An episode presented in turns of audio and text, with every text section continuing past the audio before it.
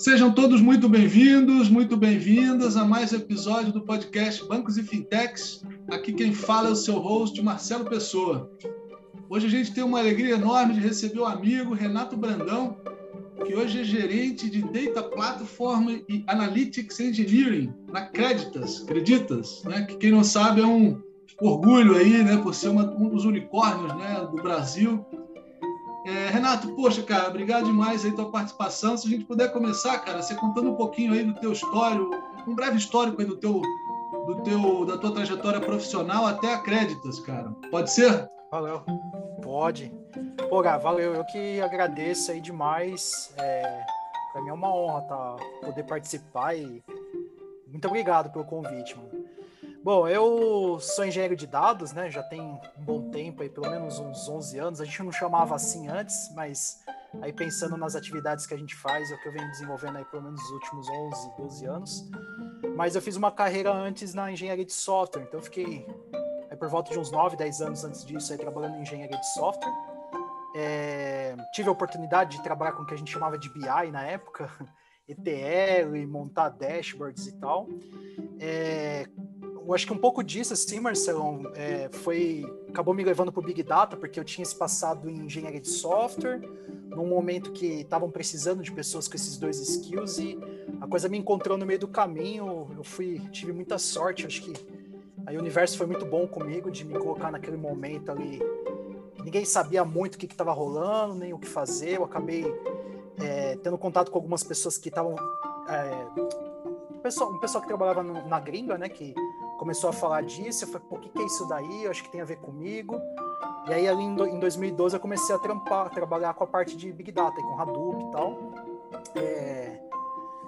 E aí, em 2014, fui de verdade. Comecei a estudar em 2012, entrar em contato, né, baixar, comecei a estudar. Em 2014, 2013, 2014, eu comecei a trabalhar mesmo com isso. É... Ah, e por, acho que um pouco por ser muito novidade na época, abriu muitas portas para mim, né? Ter esses conhecimentos, tá, tá mexendo, explorando, estudando isso daí. É, eu passei um tempo na Telefônica, como numa equipe de cientistas de dados, e ali em 2015, um cluster com 200 máquinas, teras de memória e tal, e a gente teve, tive a oportunidade de trabalhar com Big Data real, assim. É, e e aí teve a escola do City, né, que onde a gente acabou se, se conhecendo, que a gente tinha ali um desenvolvimento de BI muito maduro. Acho que processos de BI que até hoje é, me incentivam, me motivam o trabalho, né? Eu, eu aprendi o que o, o tamanho do, do, do, do, impacto que dá para gerar no negócio e, e, bons processos. Eu acho que aprendi muito sobre processo ali na, no City, foi uma passagem muito importante. E olhando para trás, pouca coisa mudou, assim, tá? Assim, então, tipo, foi minha carreira foi sendo construída, eu fui entendendo o que era engenharia de dados, acho que muito por essas passagens, assim, que me marcaram muito no City. É, na Telefônica eu aprendi muito sobre Big Data. E depois eu tive um, um, tempo, eu tive uma, uma consultoria de engenharia de dados, eu fiquei um tempo aí fazendo consultoria para algumas grandes empresas aí. É, e aí foi, a experimentação, que eu acho que era um momento que a gente precisava entender como fazer engenharia de dados de uma maneira mais ágil, de é, eu acho que estavam se permitindo, a galera estava se permitindo gastar muito dinheiro naquela época com isso, porque ninguém sabia muito direito, mas a gente já estava tentando fazer alguma coisa mais ágil, mais enxuta. Isso me trouxe para Acreditas, é, esse plano de como desenvolver uma, uma, engenharia de dados que seja enxuta, ou, ou, ou, ou utilizando dos princípios do Lean.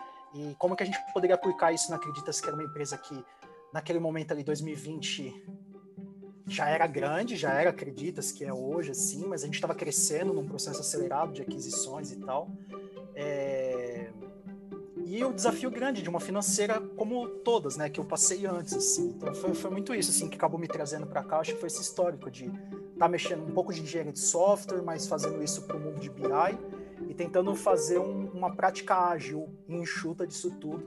Acabou me trazendo até aqui os desafios que a gente tem hoje. É, é conseguir fazer isso, né? Dar resultado na área é, com eficiência, sem gastar muito, sem ser gastão, né? Porque a realidade já não é mais. A... O mundo mudou pra caramba. Acho que 2018 para cá a coisa mudou bastante. Já antes, né? Mas acho que no nosso mercado, acho que já não tem mais espaço para coisas muito faraônicas. Então a gente tem que desenvolver um processo de produção de dados mais é, mais ajustado, mais eficiente. É isso que eu acho que a gente está tentando fazer.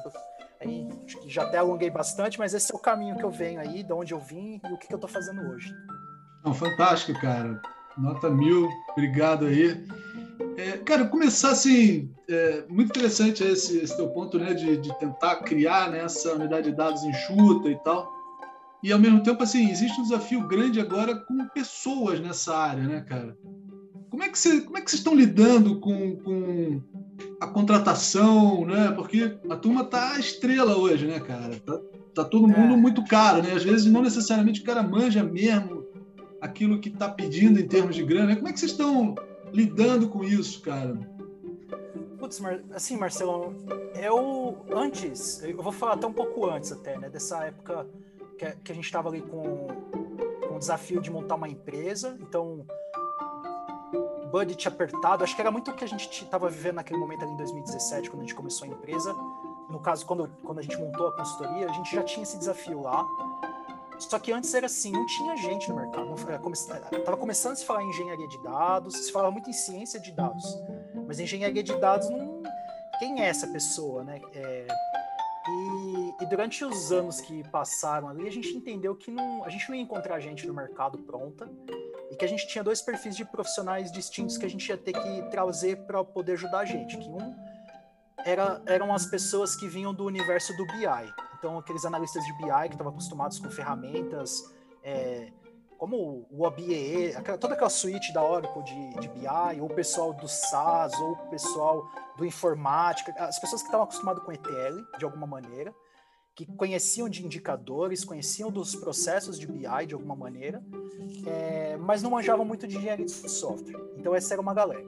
A outra galera era o pessoal mesmo de engenharia de software, porque é, havia um desafio muito grande ali, o, o, de, de, lidar com tecnologias que não eram tecnologias que estavam prontas para uso de pessoas não técnicas, vamos dizer assim. E como que a gente conseguia fazer esses dois grupos conviver no mesmo time? Esse que foi o grande desafio que a gente vem tendo e eu acho que ainda é o, é o mesmo hoje, tá? Porque você fala assim, ah, vou contratar uma pessoa pronta de engenharia de dados. Não tem, tá todo mundo empregado. É, tá rolando uma dança das cadeiras, né? As pessoas vão rodando, rodando no, nas empresas, mas o grupo não está se expandindo com a mesma velocidade que a demanda. Então, é você, eu ainda acredito nisso de você investir na base. É, para as grandes empresas é conseguir atrair os grandes talentos com uma cultura muito boa de se, de se trabalhar. Então, acho que essa é uma primeira coisa. Então, você tem que ter bons seniors, você vai ter que atrair algum um conjunto ali de profissionais bons, justamente para poder receber essas outras pessoas que não conhecem muito bem de engenharia de dados, que estão vindo de outras carreiras e ajudar elas na migração. E receber as pessoas que estão se formando agora também, para trazer da base mesmo, é, eu acho que é um, é um misto assim de, de, a estratégia é um pouco tem essas três frentes assim né de atrair esses profissionais já prontos com uma boa cultura bons benefícios e às vezes mais a cultura do que benefícios sabe assim que eu vejo hoje é você tendo um, ambiente de autonomia para as pessoas tendo um, ambiente um pouco mais é, leve mais desafiador assim não não ser aquela coisa é, que a pessoa não, não, não vê atrativo para a carreira, coisas que vão contar na carreira dela, é, mas também não ser aquela coisa que a gente tinha antes, que quando a gente falava, chamava de bancão, né?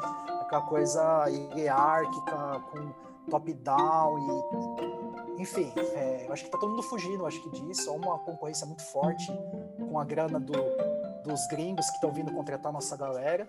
Então você tem que ter uma cultura muito boa para reter o time mais sênior. E olhar, ter um, ter um, saber no teu planejamento que você vai ter que treinar a galera.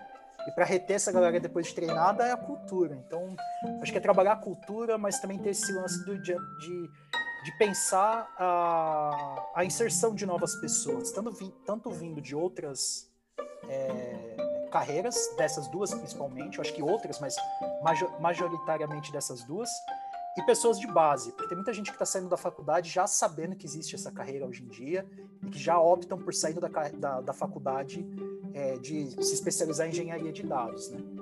Então, acho que tem essas, essas duas entradas aí, mais esse lance da cultura, eu acho. Agora, tipo, do que você está falando, para uma startup, uma, assim, o cara tem ali um potencial enorme né, de fazer bom uso dos dados e tal, mas um budget pequeno. Como é que é para esse cara assim? Como é que, sei lá, uma alternativa para essa turma? Até um pouco na tua experiência, né, na consultoria, onde você tinha que, né, pô, fazer dinheiro ali dependia de né, trazer o cara certo na medida certa do tamanho. Ao mesmo tempo, pô, o cara podia ir para uma empresa mais conhecida e tal. No mundo do, dos pequenos, muda alguma coisa no que você falou? Cara, eu acho que você tem que ser mais atencioso com o profissional. Eu acho que para todo mundo, de uma maneira geral, eu acho que mesmo as grandes sofrem, tá? Porque tem o lance da rotatividade. Assim, hoje a gente está competindo com os gringos pagando em dólar. Então, não tá fácil, mesmo para quem é grande, reter os bons talentos ou contratar. Eu acho que é o você enxergar a carreira. Eu costumo falar com a galera que eles acham que é. Alguma, algumas pessoas podem achar que é que é apenas propaganda, mas nós como liderança, a gente tem que entender que nosso trabalho é 50% para a empresa e 50% para o liderado. Se eu como líder não cuidar de entregar uma carreira, uma, uma, uma jornada que seja realmente é, transformadora para aquele liderado, ele vai embora. Se eu só me preocupar em entregar. Eu, e olha, entregar para a empresa não é fácil, você sabe. A gente que é líder é duro, cara. Você só fazer esses 50% já é muito difícil.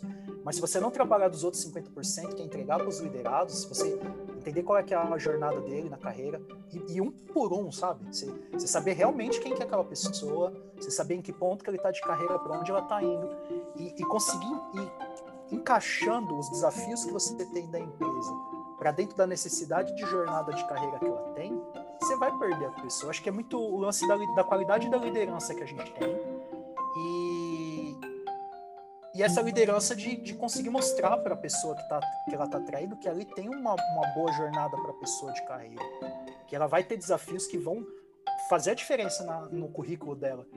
E sem tem, eu acho que sem ficar com essa talvez a ilusão de que vai ficar casado pro resto da vida. Essa jornada a gente pode se ajudar. Quando chegar no final, a gente pode conversar e se tudo der certo, a gente faz mais outra e depois mais outra. Mas é, focar em fazer uma boa jornada juntos e, você, e, se planejar que a gente vai estar uma jornada juntos. E jornada eu tô falando aí de dois anos, um ano e meio, dois anos no mínimo, porque eu acho que para você desenvolver um bom trabalho, eu acho que um ano e meio é, é, pouco, mas é em torno disso, né? Em torno de dois, três anos é uma, é uma jornada que dá para a pessoa sair de um estágio da carreira e para outro, assim. É... E aí você fala da pequena ou da grande, Marcelo, acho que hoje os desafios, tanto da pequena quanto da grande, em termos de dados, elas podem ser disruptivas para a carreira de qualquer pessoa. Então a pessoa está numa empresa, numa equipe pequena. Eu comecei trabalhando em cima de uma padaria é, numa empresica, só que essa empresica em 2000 estava fazendo o primeiro portal de, de e-commerce lá na cidade que, que, da cidade de Osasco. E a gente pegou o trampo com o Bradesco na época. A gente estava em cima da padaria, tinha 18 anos, um monte de moleque, mas a gente coisas que a gente estava fazendo lá que até hoje contam para minha carreira, assim. Então, foi disruptivo, meu. Eu conheci um monte de gente lá, eu aprendi sobre tecnologia. Naquele momento da minha carreira contou muito. E eu sabia disso, que tava, era importante para mim. Eu ganhava pouco, mas era para minha carreira era fantástico. Eu conheci o, o, Robson Chita da, da, da Shiba, da, da Shining Box, de trabalhar junto com o cara, assim. Aí hoje o cara depois virou, né, o Robson Shiba, ele já era um mega empresário, mas, pô, olha, olha o tipo de oportunidade que com 18 anos eu tive porque eu aceitei trabalhar ali. Então é, é eu acho que é do empresário, do líder, entender poder que ele tem de mudar a vida das pessoas e, cara, não ter medo de usar isso, de realmente orientar. É.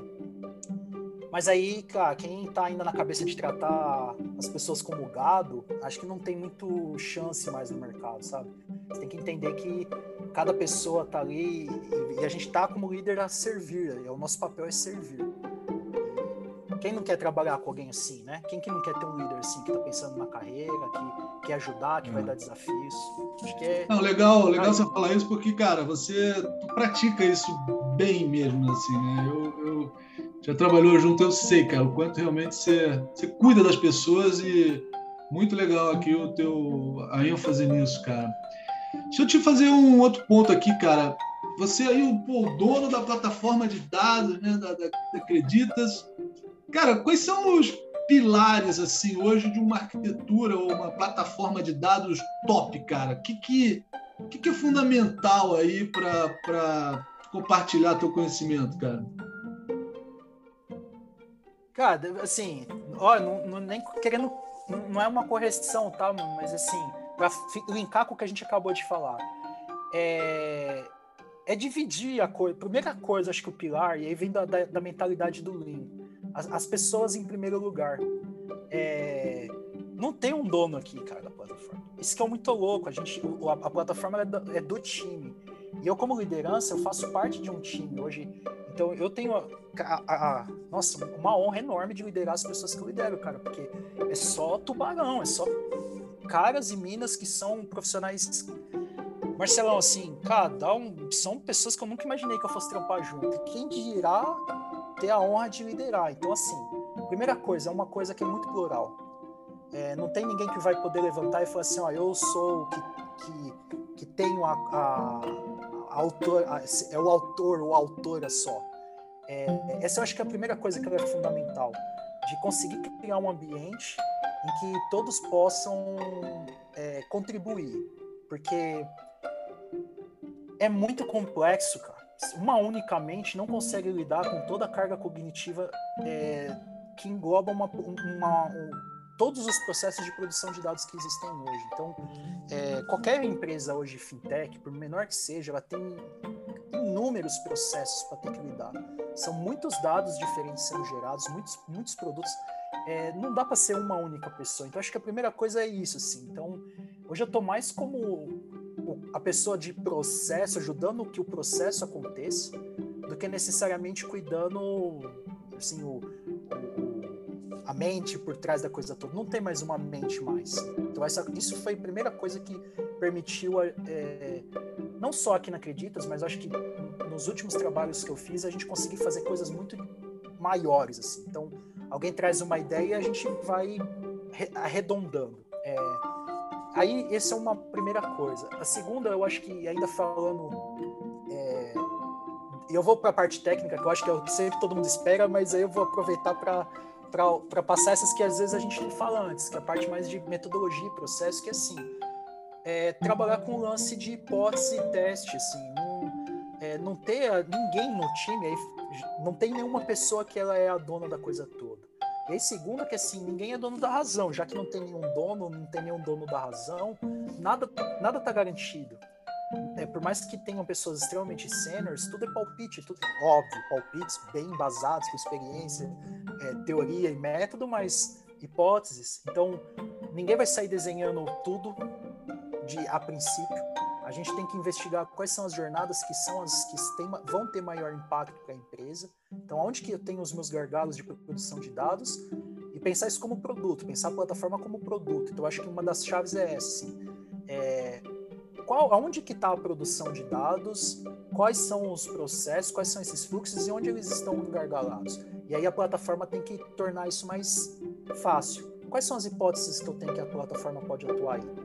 E aí que você coloca essas várias mentes para poder pensar esse processo de como, como pode ser uma plataforma melhor para essa jornada de produção de dados. E aí você põe a hipótese, vai lá, cria um, um primeiro, uma primeira versão e testa e vê com número. Então, o lance do ferreiro, aí volta, orientado a dados. Então, você vai trabalhar com plataformas, é, casa de ferreiro, espeto de ferro. Vamos trabalhar com dado. Vamos ver se, se a nossa, essa plataforma ela realmente está gerando o impacto que a gente estava pensando, essa plataforma como produto. É, e aí entra a parte técnica, que tem várias, vários, ainda um pouquinho dentro, meio processo, meio, meio ferramenta e tecnologia, é o lance do desperdício, que é o lance do enxuto, né? O que acho que a plataforma começa a ter ganho e relevância quando ela começa a ser eficiente e trazer redução de custo, redução do tempo de produzir o dado. Então, preciso de um novo produto de dados e consigo fazer isso rápido. E, e reduzir o, o número de incidentes que você tem, seja de disponibilidade ou de qualidade. Se você trabalha com esses três indicadores e deixa isso baixo, e como que você consegue isso reduzindo, eu imagino e seguindo as ideias do Lean, tá?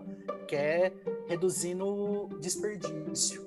Aí entra a parte de você controlar, pessoal quer estoque de dados, né? Uma das chaves também que a gente está entendendo já tem tempo, e eu acho que aqui também onde a gente está, mas é, eu tenho que buscar não fazer aquele lance como a gente fazia um monte de ETL e, e só vou somando ETL, aquilo tudo sempre ligado. Não, o dado ele tem que estar tá à disposição para quem precisa usar. Se eu não vou ter quem use aquele dado, ele não precisa ser produzido naquele momento. Então, como que eu posso pensar minha plataforma para poder reduzir esse desperdício? E aí tem toda uma questão técnica aí no meio. Poxa, mas é, se eu tiver aquele monte de bet, tudo esquedulado, como que eu faço para desarmar isso? Eu tenho que colocar observabilidade para ver quem que está é, quem que está usando mesmo. Então eu tenho que monitorar, coletar metadados de tudo isso, ter uma base de metadados centralizada, é, automatizar essa observabilidade, colocar os gatilhos. Aí tem um monte de ferramentas. Aí começa a entrar daí a parte mais, eu acho que técnica, assim, Marcelo, mas e, e aí a parte técnica é muito de cultura, de realidade de cada empresa. Vai ter um que vai para uma cloud, outros vão, vão ser mais ETL, mais batch, outros mais, mais streaming. Aí dá para ir para tanto caminho, mas eu acho que de, de uma maneira geral, assim, para começar a puxar esse novelo que você me perguntou, né? Porque é uma, seria uma plataforma. Acho que esses, esses, essas direções, assim, eu acho que elas são mais fundamentais do que necessariamente a tecnologia. Acho que se você pensando por esses pontos, é, que é o lance de colocar pessoas em primeiro lugar, né, que eu falei lá no começo. Depois você olhar a plataforma como produto é, e você procurar reduzir, olhar pra, olhando como produto daí, tentar reduzir os desperdícios que você tem. Aí a, a tecnologia ela é meio que secundária e vira realmente só ferramenta para você chegar nisso daí. Assim. Mas acho que hoje o tema plataforma tem mais a ver com esses três pontos aí que eu falei. Bacana, cara, muito bacana. Eu sei que você é um, assim, um, um, cara que gosta muito do open source, né, cara? Tu tem essa natureza, assim. Ah, é, é, possível uma plataforma hoje numa, pô, num unicórnio, assim, cara, com muitos produtos de dados, né, com uma demanda enorme, só trabalhar no open source? Eu acho que isso é meta. Mas não dá para você, eu não sei se de cara dá para você chegar assim, Marcelo, porque você precisa gerar resultado. Então, se você sai de cara, você não, bom, tá começando a empresa, é, e você coloca isso como princípio, você vai é que demora para você usando open source, demora. Você tem que produzir a tecnologia, ela não está pronta. O open source não está pronto para uso. É, por mais que se fale, ele tem que ser adaptado para cada realidade. Esse é o legal dele também, porque ele é mais maleável, o custo é mais baixo, mas ele demanda mais operação, precisa de sustentação e precisa de evolução. Se você está começando, teu time não está formado, você está tendo dificuldade para contratar pessoas, teus processos você ainda não, não, não tá maduro teu processo de engenharia de, de dados. Tu vai apostar no open source que é o que, não, eu acredito que daí o lance é melhor você começar com alguma caixa fechado, mas porque você tem que gerar resultado. Não adianta. É, Tecnologia não paga as contas, cara. Não adianta ter paixão por tecnologia, por mais que a gente tenha. Eu tenho, tá? Sou apaixonado, você sabe, por, por open source. Mas é uma meta que a gente tem que conquistar como pessoas técnicas. A gente tem que ir dando resultado, aprendendo com as ferramentas prontas, porque as ferramentas prontas elas encapsulam muito conhecimento de processo, de testes de coisas que deram certo e que deram errado. Você usando elas, você aprende e amadurece como profissional e como time. E depois você migra, eu acho que pro, pro open source. É uma coisa que você conquista como time, como empresa, você poder usar o open source. Eu, eu vi algum, eu vi algumas, alguns times tomando na cabeça, desculpa até o termo assim, mas se dando mal de tentar sair de cara, é, tentar usar, por exemplo, Spark em Kubernetes. E, cara, tem tantas outras coisas para você resolver antes de você chegar nisso. É quase que como um prêmio quando você consegue chegar nesse nível de otimização. De falar, olha, eu vou gastar o mínimo possível com licenças, eu vou fazer tudo você já vai ter que estar tá tão redondo em tantas outras coisas, que não foi de observabilidade, tem coisas que não tem ferramenta para fazer e você vai ter que fazer. As que estão prontas já, usa.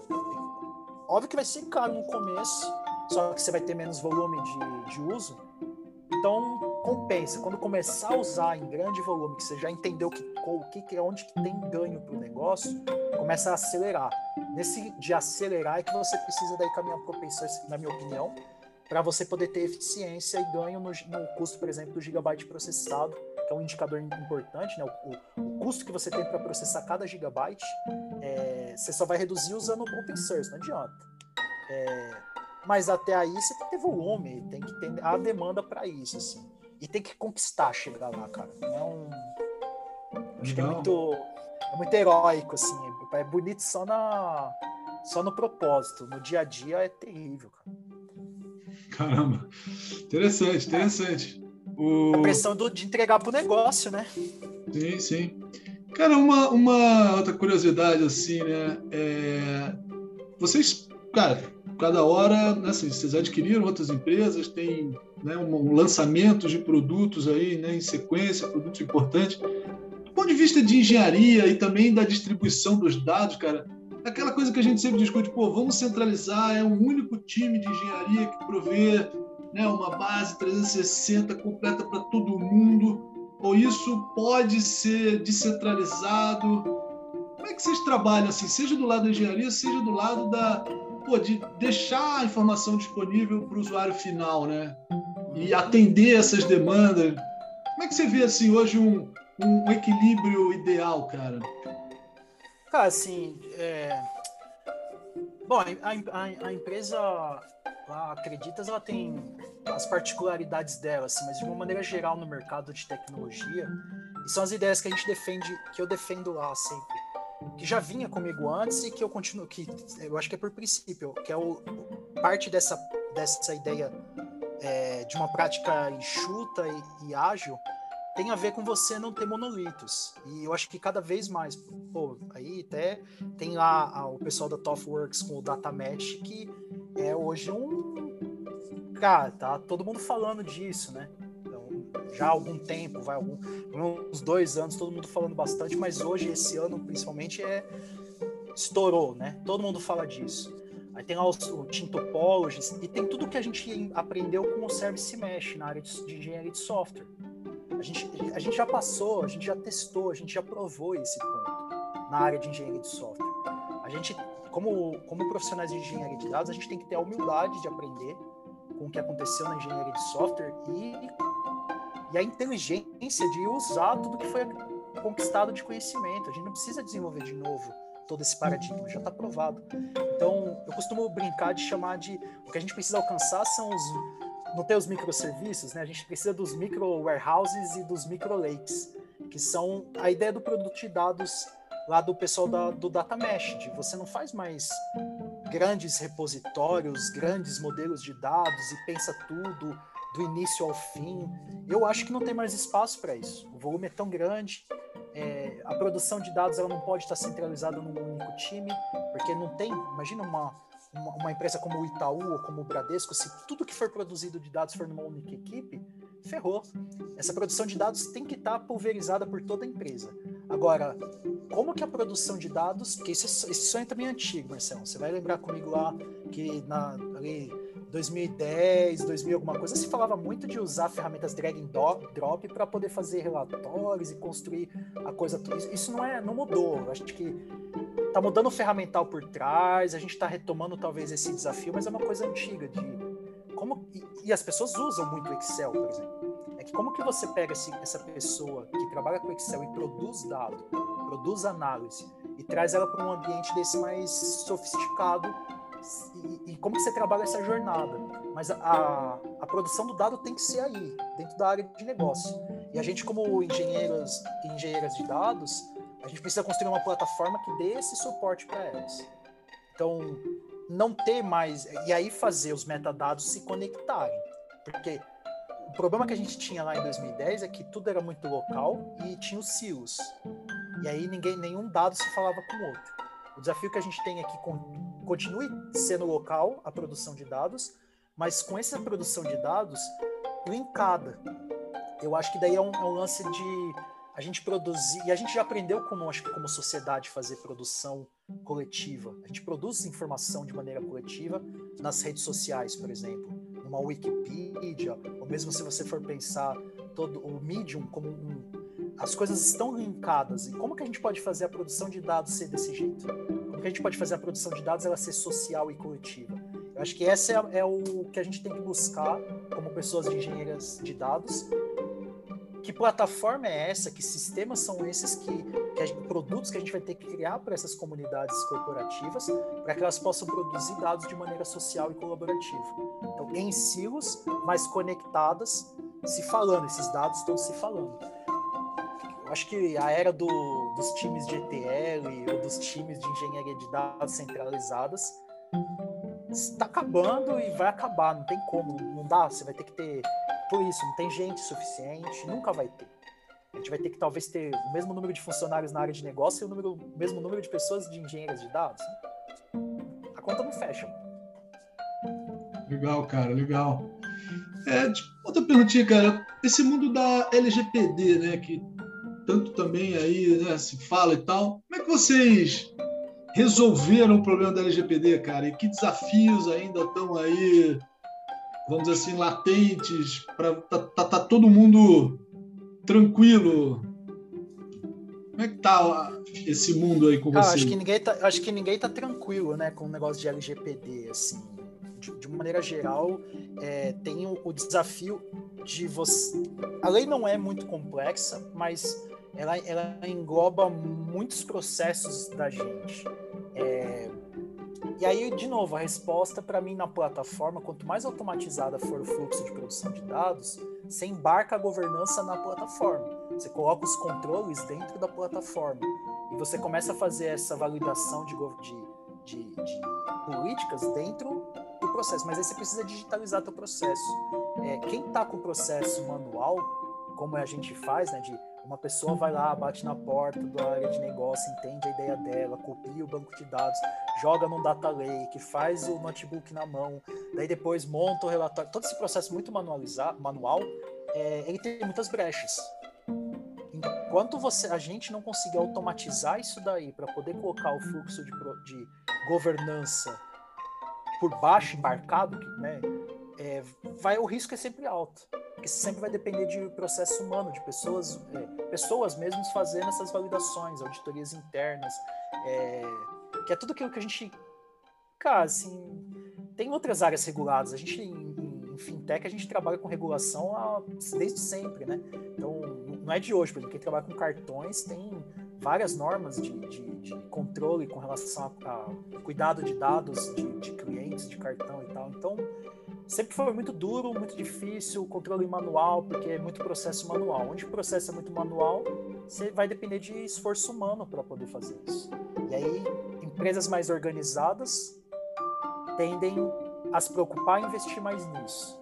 Né? As mais tradicionais, se for mais organizadas, mas porque as startups podem ser organizadas sem ser né, burocráticas, mas empresas mais burocráticas se dão melhor porque elas já estão acostumadas a fazer tudo no cara e crachá. As startups elas vão sofrer mais porque elas estão acostumadas com ritmos de transformação, às vezes de não, não ter um controle burocrático tão grande, e aí sofrem mais risco, né? tem mais risco. Essas precisam apostar mais em, em digitalização, o mais rápido possível, para diminuir esse risco. Né? Era perfeito. O, o, assim, talvez um, um, ponto, né, cara, de que é duro, né? Essa coisa da confiança nos dados, né? Assim, aquela reunião que pô, o cara olha, não, mas isso aqui tá errado e não confio nisso, né? Aquele caos, assim. Como é que vocês, provavelmente, não, óbvio, né? incansavelmente trabalham para ter certeza da veracidade do que vocês estão produzindo, né? Quais são os desafios em cima disso, cara? Quando, né? É, mais fontes. Sim, sim. Eu acho que é o, é o lance que serve, mesmo o que eu falei aqui para a LGPD, serve aqui também porque é o esforço manual que a gente precisa para poder validar os dados. É, se eu tenho automatizo a, a, a produção do dado, é, eu consigo automatizar a validação. Se a, e aí, por que, que eu vou falar isso? Se a, quem está construindo não é uma pessoa engenheira, então não é o telefone sem fio, não fui eu, unidade de negócio, falando para uma pessoa técnica construir. Sou eu que estou construindo. Então, eu não preciso validar minha. Óbvio, eu tenho que fazer o meu trabalho de fazer um double check no que eu estou fazendo, mas é, a probabilidade de ter um erro de interpretação, eu comigo mesmo, é zero. Que é o que a gente tem muita falha nisso. Uma pessoa fala A, outra entende B, e ela produz uma coisa diferente. Aí precisa fazer o ciclo de validação para poder garantir.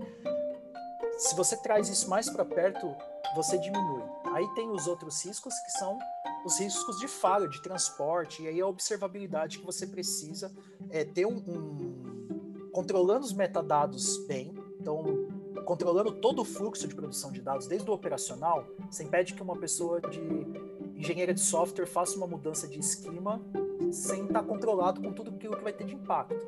É uma das fontes de problema que a gente tem. A pessoa vai lá e muda o, o, a coluna do banco de dados, não avisa ninguém, isso sai quebrando todo, toda a cadeia de dados. Você impede isso. Se está automatizado o processo de produção, quando a pessoa tenta fazer um deploy do código, aquilo vai passar por uma verificação para ver se aquilo tem impacto na linhagem que vem a seguir.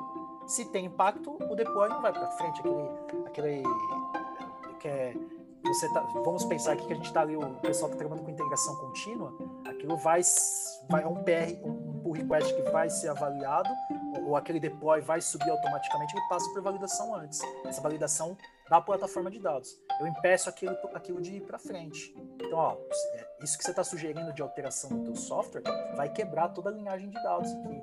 Ou eu transportei o dado de um banco de dados para um, um outro repositório eu já faço o cheque de qualidade automatizado ali, porque alguém descreveu bem como é que é aquele, aquela entidade, e aquela entidade ela tem que estar tá daquela, com aquele perfil de dados, tanto no banco de dados quanto em qualquer outro lugar que eu copiar. Se, a, se o transporte é automatizado, eu valido ele no banco de dados, se eu copiar ele para o Data Lake, eu valido no Data Lake, eu valido ele no Data Warehouse, aí é um...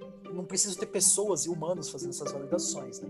Quanto mais automatizado, o risco é menor. É, Bacana, bacana.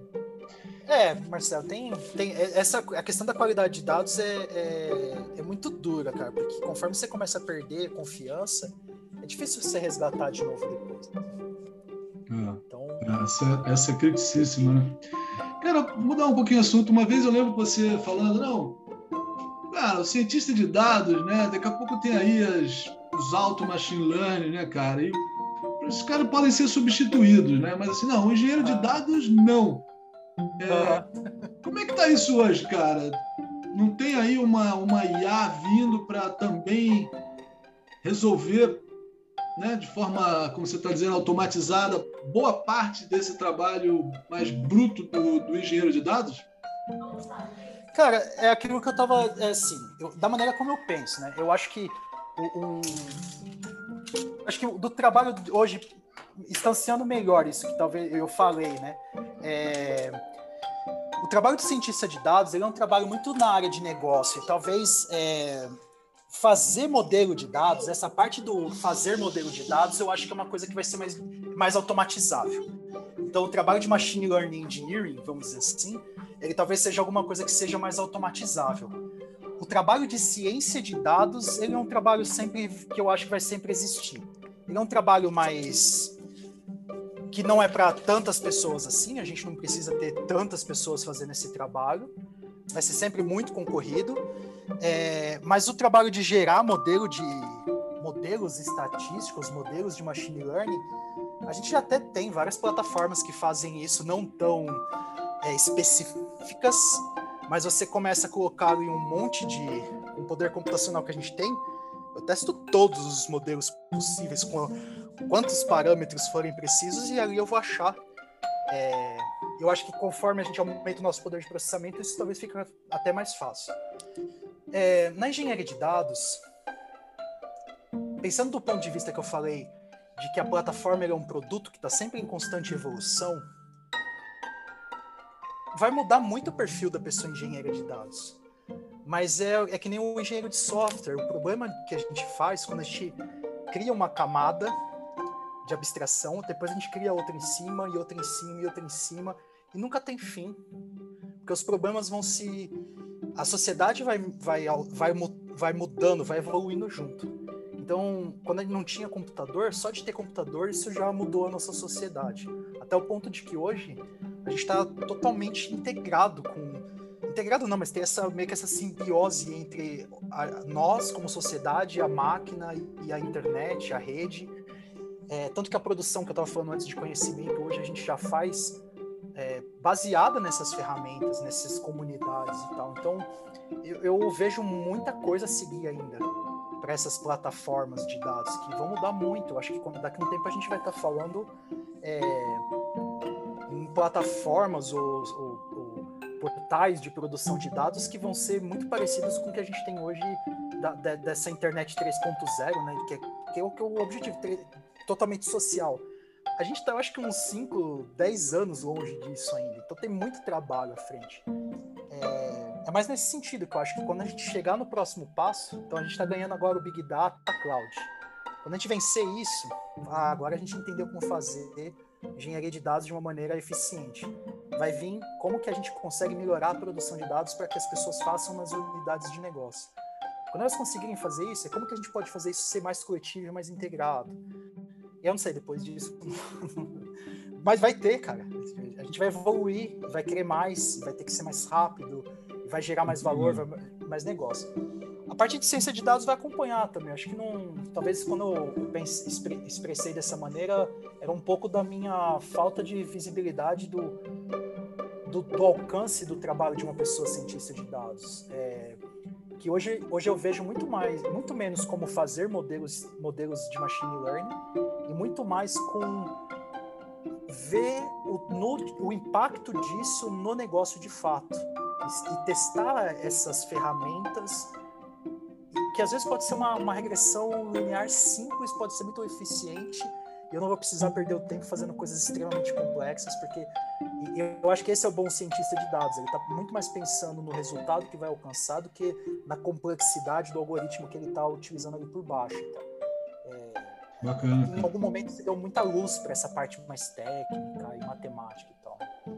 Muito legal. E a gente ir para o fim aqui, Renato, é, chegando no fim, né, do ponto de vista profissional, assim, de carreira, né, a gente ouve muito aí o Data Ops, né, o engenheiro de, de, de, de machine learning, né, é, você aí, cara, você pô, cuida da área de Analytics Engineering, né, que também é um, uma batiz, assim, batiz, é um nome novo, né, para é, é, tendo que aqui para o time de Analytics mesmo, né? Mas que mais assim, cara? Eu, eu, outro dia que eu confesso que eu ouvi tem, sei lá, poucos meses, né? o Data Product Manager, né? Que realmente assim, pô, esse cara faz falta, né? Porque? Você, você tem que ter um especialista em, em dados para desenvolver né, produtos de dados, ou, ou, dentro dos squads de negócio responsável pela. O que mais tem aí, cara, dessas verticais, né? À medida que como você falou, né, você vai tendo esses níveis e mais níveis né, de abstração e complexidade, você precisa desse time cada vez mais vertical, né? Tem mais algum é. time aí no radar hoje, cara? Cara, esse que você falou do, do Data Product Manager é importantíssimo. Se você quer pensar a plataforma como produto, se você quer pensar dado como produto, sem essa, esse papel não, não rola. Você tem que ter pessoas de produto e pessoas de produto, mas que entendam é, a realidade de dados. Por isso que daí a gente coloca esse Data Product Manager. Mas é um Product Manager. É uma pessoa que tem que conhecer muito de produto é, e tem que conhecer de dados. Então, aí é uma pessoa difícil de se encontrar, né? Talvez é uma pessoa se formar, trazer pessoas. Aí entra isso de trazer uma pessoa ou de muito boa de dados com propensão a produto, ou de produto com propensão a dados e dar para ela essa oportunidade de carreira. Porque eu acho que é uma, é uma das coisas, um do, dos cargos ou de carreira muito sexy que tem pela frente nos próximos anos. Não é novidade, mas eu acho que conforme esse negócio do data mesh vai se consolidando, esse papel é um papel que é, vai ter cada vez mais espaço. É, o Analytics Engineering acho que é um label que está se dando, mas é um trabalho que já existe, que é a pessoa que estava ali fazendo ETL, estava construindo, ou então meio que na ponta do BI, não é propriamente a, a equipe de analytics, porque analytics é, é, o, é o pessoal que tem essa, esse skill mesmo de analisar o produto, tá lá mesmo é, pensando métrica, indicadores, como poder evoluir o produto, é, muito mais eu acho que negócio, essa Analytics Engineering é o, acho que a contrapartida na área técnica. É, eles são de, de, formação técnica, são pessoas que, que conhecem muito de tecnologia para poder fazer com que esses é, essas queries, é, essa, essas consultas, elas performem muito bem, elas deem um resultado, possam escalar bem e tenham uma eficiência que valha, que não só rode rápido na, na necessidade do negócio, mas que rode barato e rode sem defeito. Porque daí se você falar assim, ah, o negócio tá todo mundo produzindo lá na ponta, na sua, na, na sua baia, cada um tá produzindo o seu próprio dado. Vai ter problema de eficiência, porque nunca as pessoas do negócio vão ter a mesma capacidade de técnica que as pessoas propriamente técnicas. Então, é como se fosse a oficina, né? Eles vão, vai sendo produzido, esses produtos de dados vão nascendo pulverizados pela empresa, mas em algum momento elas vão precisar trazer isso para um estaleiro para poder melhorar e tornar mais eficiente.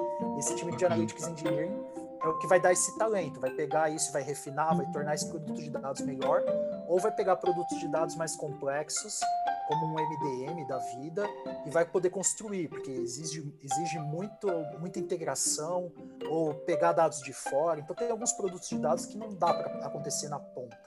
Que daí esse time é o time que tem, é capaz de fazer isso.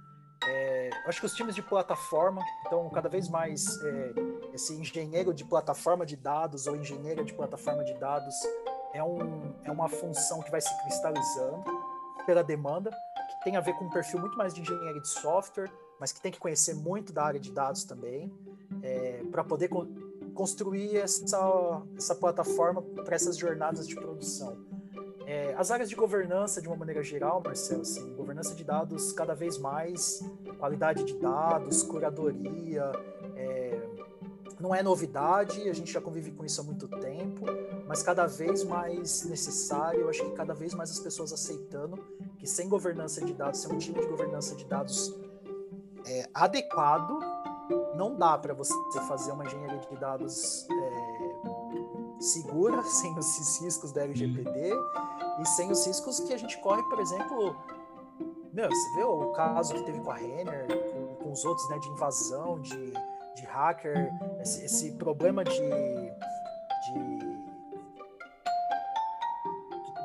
hack, de hacking, ele é real, até por uma questão, às vezes, de concorrência, né? A gente nunca sabe exatamente o porquê que está acontecendo isso, mas a gente tem que ter um cuidado muito grande. E aí entra a questão do Reability Engineering, que é tanto a parte de fazer monitoramentos, garantir a disponibilidade desses ambientes. Então, esse Data Reability Engineering é uma coisa que se começa a falar.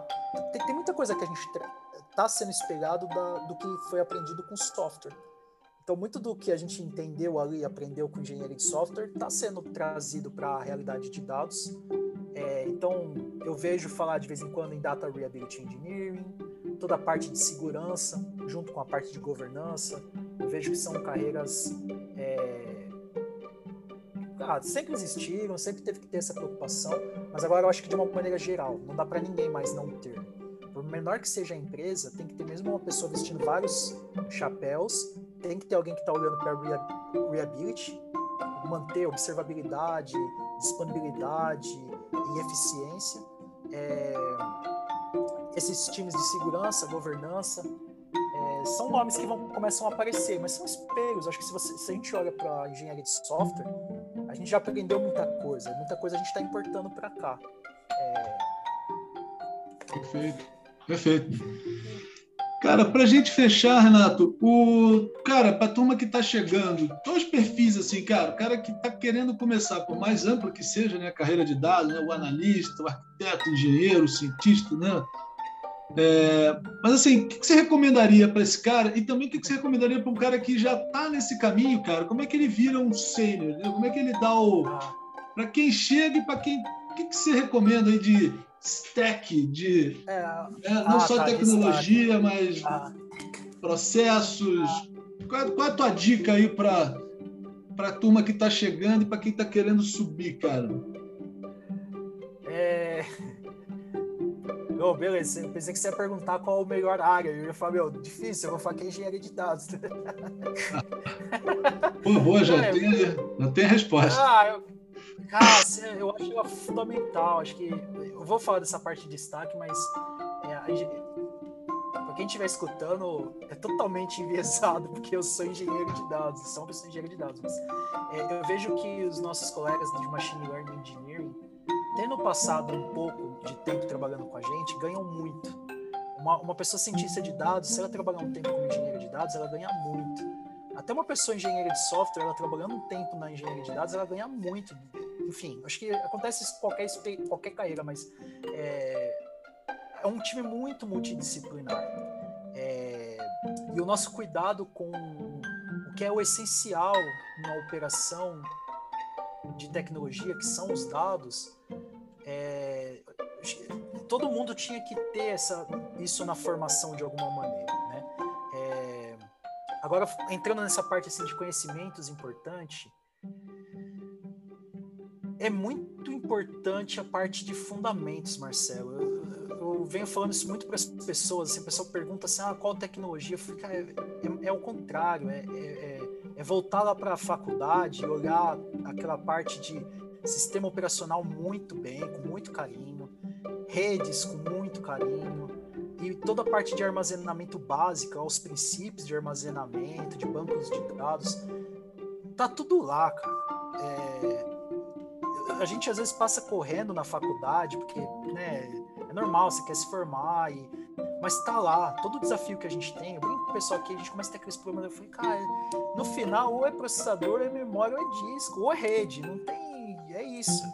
Começa, o carro tá ligado na tomada, né, tipo, tá ligado na rede, a placa tá funcionando, é, a CPU estourou, é, é básico, por mais que a gente e aí vai subindo a complexidade, porque é de sistema distribuído, você tem que entender, você vai entender Big Data sem entender sistema distribuído?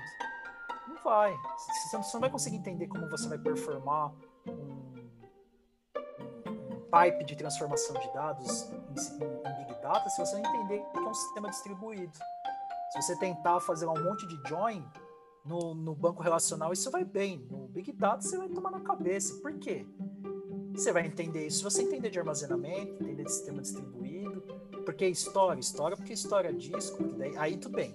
Tem algumas coisas que aí é, quem vai trabalhar em ambiente de big data, ninguém mais fala de Hadoop, porque tá tão encapsulado lá dentro das coisas que ninguém nem mais vê, ninguém nem fala, não, não aparece. Mas dentro do EMR tem um Hadoop, dentro do lá do HD Insights tem um Hadoop e, e mesmo onde não tem, que é só Spark, fica mais fácil se você aprender, se você começa entendendo pelo Hadoop aonde chegou no Spark, e aí eu, eu acho que é a parte do fundamento que eu falei, assim, você buscar entender esse, a, a, origem das coisas, de como que surgiu essa parte, como que surgiu tudo isso.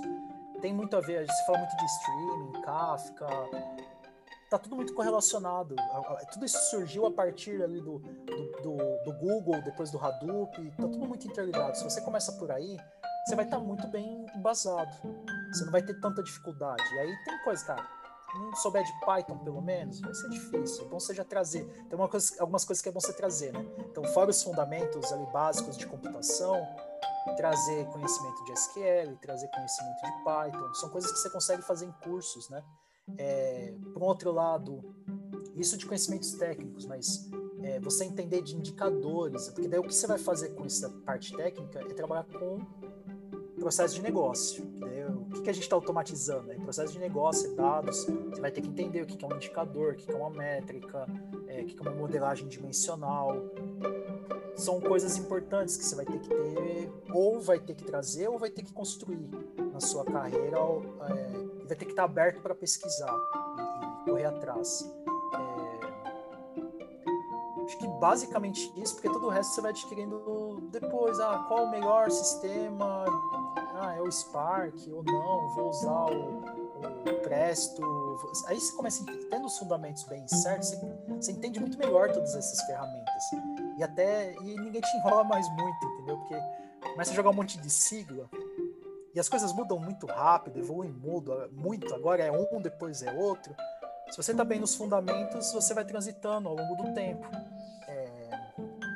Eu não sinto dificuldade, cara. Eu, eu, eu, tive a felicidade de acompanhar a coisa praticamente enquanto estava nascendo ali. Eu, eu, fui várias dessas tecnologias eu fui vendo a coisa surgindo assim, né? É... Mas eu não tenho dificuldade muito para entender porque tá, tá tudo meio que dialogando lá com o Hadoop no final das contas com Java, que né, orientação objeto, uma, é, praticamente tudo está construído em cima disso. É, e aí me ajuda, né? Eu, o lance do, da faculdade, dos conhecimentos ali de computação bem. Tô sempre voltando lá, Marcelo, é muito louco, mas toda hora voltando no, pô, mas como é que funciona aqui? Quando que se faz swap, quando não faz, por mais virtualizado que seja, toda essa parte de Kubernetes nova. Se você está bem fundamentado, fica fácil entender. Você, ah, cloud, todo mundo fala cloud, é difícil, é difícil. Pô, mas é difícil porque você não está lembrando lá do básico, do, do, do, dos fundamentos, porque ele só está virtualizando alguma coisa que. Tá, mas eu não entendo esse negócio de VPC. Fala, cara, porque você não entende redes.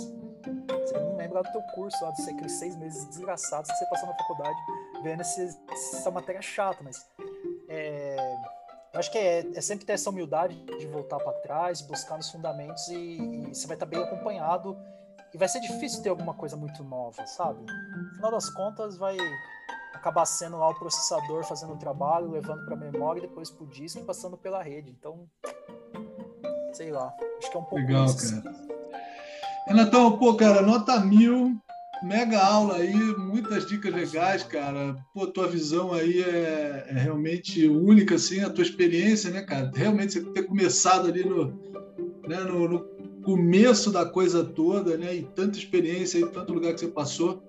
Cara, te agradeço demais aí, pô, torramos aqui uma hora tua aí, eu sei que a filhinha aí já tá, cadê o papai, né? E, cara... Tá tomando banho. Obrigado demais aí, um grande ah, abraço, eu... cara, e tamo junto. Eu agradeço muito, cara, e até aproveitar que está sendo gravado assim todo, todas as oportunidades que tu me deu na vida. Você sempre foi um líder, isso, cara, excepcional. Acho que desde o Citibank a gente já se conhece há tantos anos, né, cara? E tantas vezes na vida a gente se encontrou e você sempre abrindo portas para mim, sempre sendo mega assim, assim, cara, falando dessa maneira, assim, até parece que, sei lá, mas é muito mais, acho que bondade sua. É, sempre, cara, fantástico. Acho que todas essas oportunidades que você me dá, assim, cara. Queria te agradecer mesmo. É mó legal sempre conversar com você, sempre muito bom. Eu fico muito feliz e tô aí, cara. Que quiser bater esse papo de novo, tamo aí. É legal. Super prazer. Tem novos projetos aí que logo eu vou te, vou te perturbar aí, mestre. Vou explorar esse teu conhecimento. Cara, brigadão. Tudo de bom, meu amigo. Falou, mano. Abraço. Tchau. Boa noite. Tchau. Boa noite.